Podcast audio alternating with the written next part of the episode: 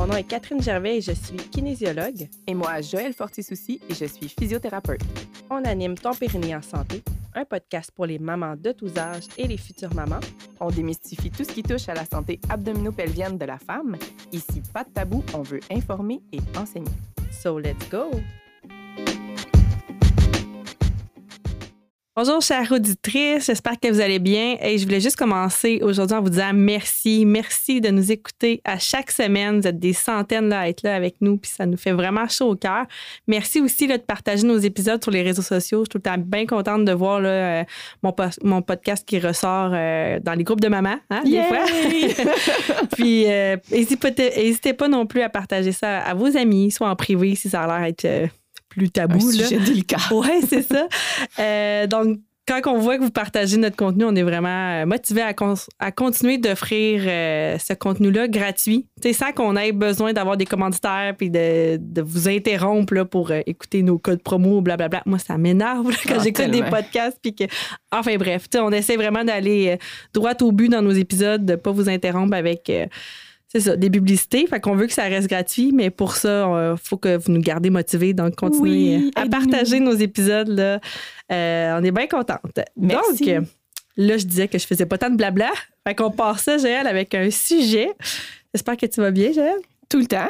On parle aujourd'hui de ce qui peut nous blesser, nous les femmes, sans qu'on le soupçonne. Fait qu'on va parler euh, tout d'abord de sexe anal et aussi de rasage, épilation au niveau de la zone euh, pelvienne. bikini et pelvienne, fait l'intégrale. Donc, euh, si on commence avec le sexe anal, et oui, ça peut nous blesser.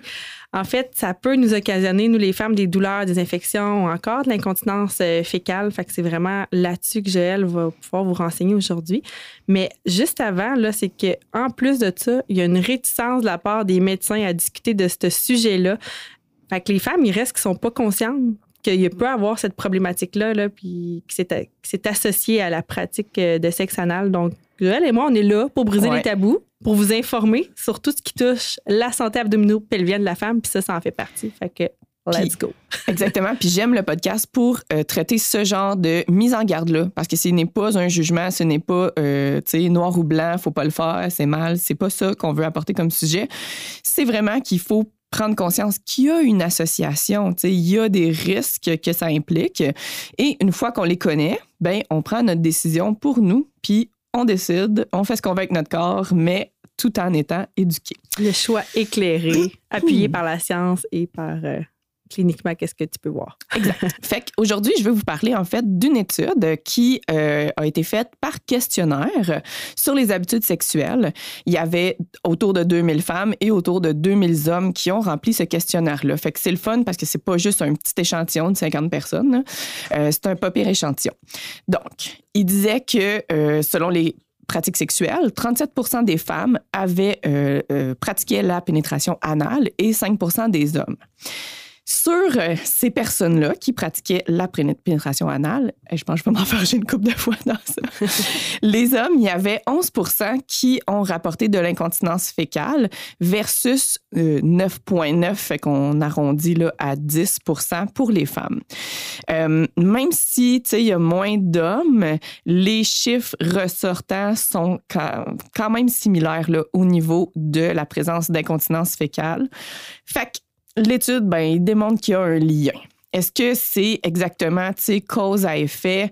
Euh, ça peut jamais, on peut jamais, euh, euh, déterminer cette conclusion-là en regardant ces genres de chiffres-là.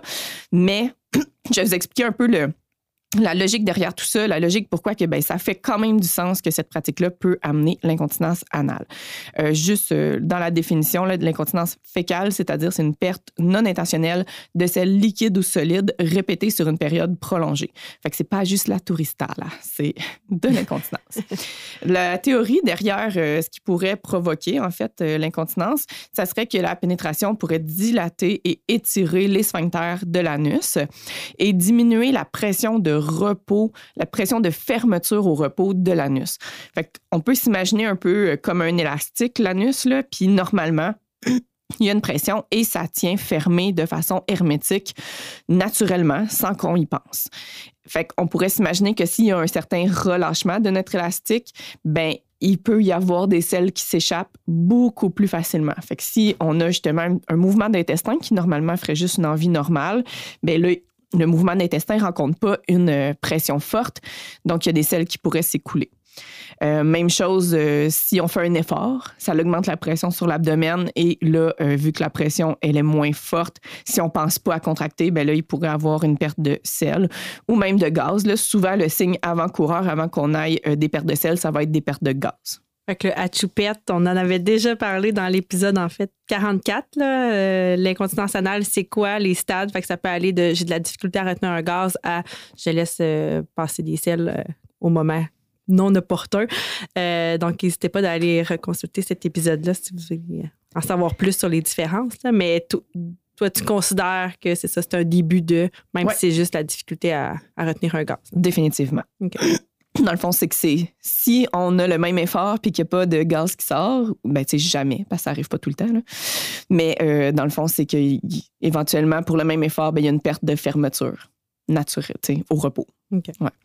Euh, c'est un peu le même concept dans le fond pour l'incontinence euh, urinaire là, dans le sang. Ouais.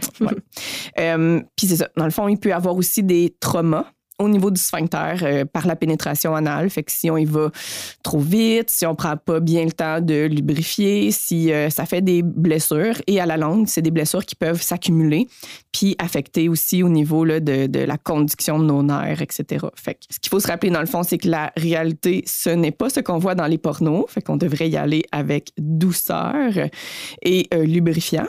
À noter que les lubrifiants, il y en existe à base d'eau qui sont expressément faites pour la pénétration anale, parce que ce n'est pas le même pH qu'au niveau vaginal. Mais encore mieux que ça, c'est le lubrifiant à base de silicone, parce qu'il va permettre un glissement constant, il va diminuer la friction, puis il va permettre un confort plus euh, prolongé pendant la pénétration. OK. Fait que dans le fond, après ça, c'est que c'est ça, les pornos, ils peuvent être vraiment raides. Là. Fait qu'on y va, c'est ça, je l'ai dit, douceur, lubrifiant. Euh, faut aussi regarder au niveau de la fréquence. On veut pas que ce soit une pratique trop fréquente parce que euh, justement l'étirement du sphincter ça s'accumule. Euh, mais c'est ça, c'est une zone sensible qui peut procurer du plaisir. Fait qu'on peut avoir euh, recours à des jouets sexuels qui ont un diamètre qui est plus petit qu'un pénis, puis qui peuvent procurer le, même plaisir. Fait que ça aussi, c'est une option. Attention, les jouets ont un stopper, ceux qui sont faits pour aller là, parce que sinon, vous allez faire euh, l'anecdote cocasse d'une infirmière à l'urgence. Ah oui, il y en a beaucoup apparemment aussi. Énormément. Donc, euh, stopper. Je suis tombée sur mon jouet, là, assis sur mon jouet. sur ma lampe. Pas ça, c'était... pas ça, ils vous croiront pas. non, non, non, vraiment. Donc, les... moins ait de diamètre, mieux que ça serait. Donc, les jouets, on peut plus... Euh, oui, c'est ça en douceur, délicatement, pas, de lésion. Mais là, le lubrifiant à base de silicone fonctionnerait pas sur. Euh, ça dépend. il y a des butt plugs en métal. Ah, ça marche. Informez-vous comme il faut. et voilà. Mais euh, c'est ça. C'est vraiment. Il euh, faut que ce soit justement compatible. Et rendu là, je vous conseille vraiment de magasiner avec des, personnes qui connaissent ces produits-là, là, comme dans un sex shop ou euh, une représentante de, certaines compagnies euh, québécoises que je n'aimerais pas, mais on connaît. Après ça, euh, c'est ça. Moi, ça va être mon conseil de si jamais tu as déjà eu des symptômes d'incontinence au gaz ou fécal ou que tu as eu une déchirure jusqu'à l'anus, c'est mon avis, mais ça vaut pas la peine de, de pratiquer la pénétration anale les risques sont vraiment élevés, ça empoisonne la qualité de vie comme ça se peut pas, l'incontinence anale. Donc, c'est mon conseil. Mais euh, en, semi-joke, dans notre euh, micro-programme, une des profs nous avait dit c'est deux fois par année, à ta fête puis à Noël. Mais si ta fête tombe le lendemain de Noël, là, non. T'es faite. fait que c'était sa recommandation, tu sais, un peu à la blague, mais en même temps, euh, c'est ce qu'elle voulait dire par la fréquence, tu sais, elle voulait dire pas trop fréquemment. Puis, euh, selon l'étude, eux autres, ils, trouvaient que les hommes, c'était vraiment plus marqué, mais en même temps, peut-être que c'était une pratique qui était plus fréquente parce qu'ils n'ont pas l'option de la pénétration vaginale. Fait que peut-être que c'était aussi une question d'augmentation de fréquence. Euh, pour le même, les mêmes relations. Euh, dernier détail, ah oui, c'est ça. Il y a une différence entre l'épaisseur musculaire et la force musculaire des sphincters entre femmes et hommes. Donc, les hommes, ils ont quand même un sphincter beaucoup plus fort et beaucoup plus épais. Donc, ils ont plus de muscles. Fait que ça les rend une petite affaire moins vulnérable dans ce type de pénétration.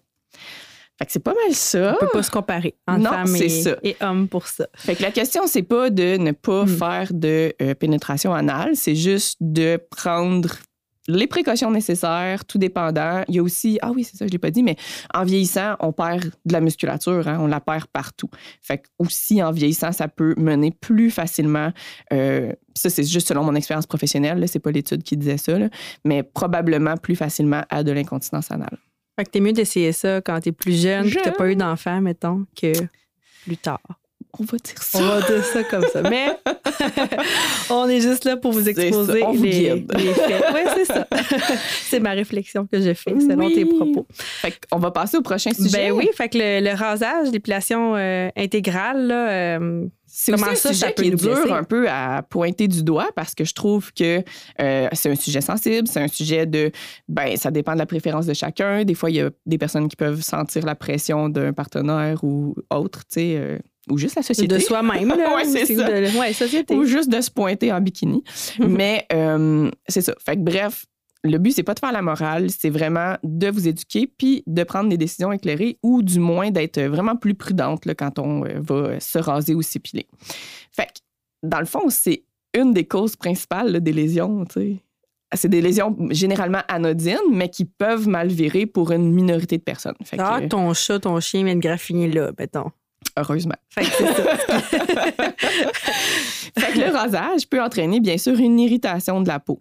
Euh, L'épilation aussi. Fait que ça peut créer une rougeur, des mangeaisons, sensation de brûlure ou euh, même des douleurs. Ça peut augmenter le risque d'infection, bien sûr, quand on se crée une lésion, surtout dans cette région-là. C'est quand même renfermé et humide. Ça peut aussi créer des poils incarnés. Puis même chose, ben, les poils incarnés peuvent s'infecter, puis ça peut être vraiment douloureux. On, en l'enlevant, on se reblesse, ça guérit. En tout cas, bref, ça n'a pas de Ça peut faire un bébé qui un bébé, un bobo qui guérit pas. c'est quand on veut dire trop de moi mais Oui, c'est ça. Euh, non, je ne suis pas enceinte de troisième enfant. C'est pas un lapsus à cause de ça. fait que euh, oui, puis ça peut, ben, comme je l'ai dit, là, amener à des infections parce que les micro-coupures, euh, ça augmente le risque d'infection. Il peut avoir une bactérie ou un virus qui rentre dans la blessure. Dans le fond, on enlève une, une couche de protection je sais pas comment dire ça, mais ça l'amène direct dans notre, euh, notre sang, tu sais. Le, ça fait une porte ouverte. Exactement. Puis c'est que ça guérit moins vite parce que, comme tu disais, il y a de l'humidité, tu pas ben, tu peux faire sécher ça à l'air libre, mais on s'entend que ouais. c'est moins, moins facile qu'une autre partie du corps. Si ça infecte pour de vrai, on se ramasse à devoir consulter un médecin. Là, mm-hmm. Fait que là, c'est pas drôle. Euh, fait que le soulagement n'est pas immédiat, là, avec une crème puis tout. Puis, euh, Euh, ça peut aussi créer une irritation au niveau des glandes. Euh, je ne sais pas si vous avez déjà remarqué, peut-être, euh, ça fait comme un genre de kyste. c'est plus proche à l'intérieur, mettons, des grandes lèvres, proche des petites lèvres. Donc, il y a souvent des petites bosses, mais ces bosses-là, juste au pourtour de la grande lèvre, peuvent devenir enflées. Donc, c'est comme si ça les bouchait ou que ça les irritait. Ça donne une impression de kyste ou même, c'est ça, dans le fond, une irritation de la glande. Et ça augmente le risque de transmission des ITS. Mmh. Mauvaise nouvelle. le poil est là pour une raison. Exactement, il est là pour protéger. Euh, un autre détail aussi que j'ai trouvé intéressant euh, en faisant mes recherches, c'est qu'ils ont euh, regardé les différences entre les infections d'une déchirure post-accouchement chez des femmes rasées versus juste trimées au ciseau et il n'y avait pas de différence. Fait que c'est ah. pas que, tu pas de poil donne plus d'infection, mais c'est pas parce que tu as du poil que c'est pas propre. Ça n'augmente absolument pas ton risque d'infection. Fait que si tu t'en vas accoucher pas rasé, là, ça t'a pas mal, premièrement. S'ils ont vraiment besoin d'enlever le poil, ils vont te raser. Puis il y a encore moins de chances que tu te blesses parce que hein, tu vois pas trop ce que tu fais avec la bédaine avant d'aller accoucher. Fait que ça, c'est mon conseil. dans les cas de euh, césarienne qui vont aller euh, oui, oui. au niveau du pubis, mais sinon. Euh, ben, s'il y a une déchirure, s'il y a quelque chose même, mais tu sais, ça prendrait vraiment de quoi de majeur là, pour mhm. qu'ils rasent au niveau du, du pubis, là, proche de l'entrée vaginale, la majorité des déchirures ne sont pas affectées, ne se trouvent pas dans le poil, on va dire ça comme ça. Là. Fait que, ouais, beaucoup plus césarienne qu'il faut qu'il rase. Fait que c'est pas mal ça. Hey, merci. Fait qu'on choisit notre méthode d'épilation de façon euh, intelligente et euh, en fréquence. Dans le fond, tu sais, il y a aussi, euh, il existe le rasage, mais ça, ça, on peut raser dans le sens du poil. Ça donnera pas. Ah, là, j'ai juste un flashback, tu sais, des jeans taille basse de quand on était au secondaire, là qui était tellement taille basse que tu n'avais pas le choix d'être rasé de près, près, près, sinon non, tu voyais le poil. Non, non, ah, tu, voyais, oh voyais j'ai pas eu ça. Ah ouais, ben moi, j'ai jamais porté ça. Mais, tu sais, comme, il y en a ah, avait. C'est que la couture arrive comme pile aussi. Tellement bas, là, genre Christina Aguilera, là. Non, ça dit rien. Ah oui. Oh, mais là, c'était comme la mode en même temps qu'on mettait un gilet bédaine, là. Oui. Serré. Oh là là. fait que bref, euh, tu sais, c'est ça si on n'a pas besoin de ce look-là, c'est-à-dire euh, aucun poil ta taille haute en ce moment. comme... ouais, c'est ça. Comme il existe aussi l'option de raser dans le même sens que le poil. Fait que ça donne pas une finition aussi proche, mais tu as ben, moins de risque de poil incarné, moins de risque de lésion au niveau de la peau. Puis honnêtement, ça doit faire moins mal que le rase, euh, l'épilation. J'ai jamais eu le goût. Ah. fait que, ouais. Fait que c'est pour dire que. Puis euh, trimer aussi, ça existe. Là. Faut, c'est ça. Si on veut vraiment enlever du poil. Mettre ça égal. Non. Mais ça toi bien à l'aise avec ton poil. Hmm. C'est bien correct. Si tu as une pression euh, de ton conjoint, tu peux y faire écouter euh, ce podcast. Boum! Ben, c'est correct. Tu peux aller plus au, niveau des aines, ce qui peut paraître euh, quand tu as un bikini, des fois, ou comme tu disais, au niveau du ventre. Mm-hmm. Mais d'aller comme des fois tout enlever, c'est là qu'on faut se poser la question est-ce que le risque, les bénéfices. Puis peut-être que tu n'es pas sujette à faire de l'infection puis que ça va bien, mais peut-être que tu es super sujette à tout le temps avoir des infections là. Fait que c'est à questionner C'est ça, c'est euh, plus pour ces personnes-là qu'on se dit euh, ben tu sais si tu te blesses ou que ça ne guérit jamais, ben peut-être que là, tu pourrais laisser un petit peu le poil repousser pour voir est-ce que ça t'aiderait. Les poils incarnés aussi. Là. Oui, c'est ah, ça, donner un petit, euh, un petit répit ou du moins pendant l'hiver, je sais pas, mais si tu n'es pas sujet à avoir de blessures, tu t'es plié intégral puis que ça va bien ça va bien. Ça va bien. Puis que tu n'as pas jamais d'infection, puis tout ça. Mais si tu fais des infections à répétition, c'est tout le temps des bobos qui ne guérissent pas, des poils incarnés, c'est là que peut-être que ton corps t'envoie un message. Exact. Yes, c'est mon mot de la on porte ta réflexion. Yes. Merci Catherine. merci tout le monde. À la semaine prochaine. Bye, Bye